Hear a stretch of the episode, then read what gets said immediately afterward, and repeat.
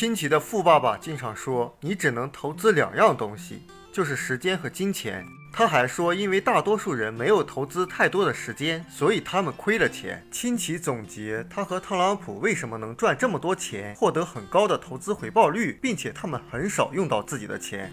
是因为他们投资更多的时间，而不是拿更多的自己的钱来投资。有的人说，我也拿出很多时间呀，但亲戚所说的投资时间是指的学习。他说，让自己致富的不是对金钱的追求，而是对知识的追求，就是渴望学的更多，做的更多，完成的更多，并且帮助那些想学习的人去学习。金钱只是一个答案，只是一个成绩。对他成功的表扬，就像缺钱应该能够提醒到我们，我们必须要懂得更多一样。那些真正能够长期获得成功的人，他是学会爱上自己要做的事。普莱斯菲尔德说过，很多人认为业余者不是为钱去参加比赛，是因为对比赛的喜爱而参赛的。事实上，业余者就是因为不够热爱比赛，所以他才是业余者。他有三个建议，第一个就是热爱上自己要做的事。第二个要有耐性，因为需要时间去成长。第三个，即使面临恐惧的时候，也要采取行动。那怎样才是最有效的学习方式？这里有一个学习金字塔，也就是我们能记住百分之十我们读过的事，也就是阅读你基本上能记住百分之十。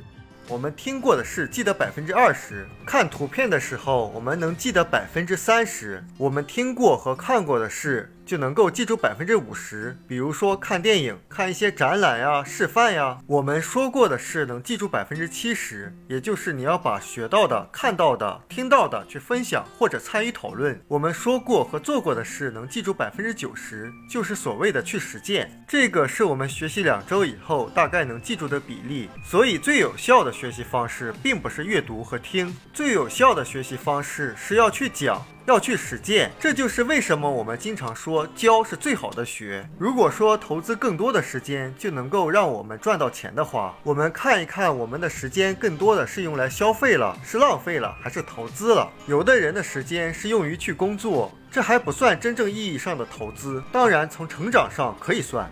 如果你的工作连成长都不能带给你的话，那是纯粹的浪费时间了。为什么说它不能算真正意义上的投资？因为它只是交换，你用你的时间交换一定量的钱，而真正的投资就是你的时间投入进去以后，到一定的时间，它会源源不断的产生出金钱。所以你要刻意的去寻找那些能够获得源源不断的持续性收入的事情做。关于投资自己的财富思维，川普是这样说的：他说，因为钱会影响你的生活呀。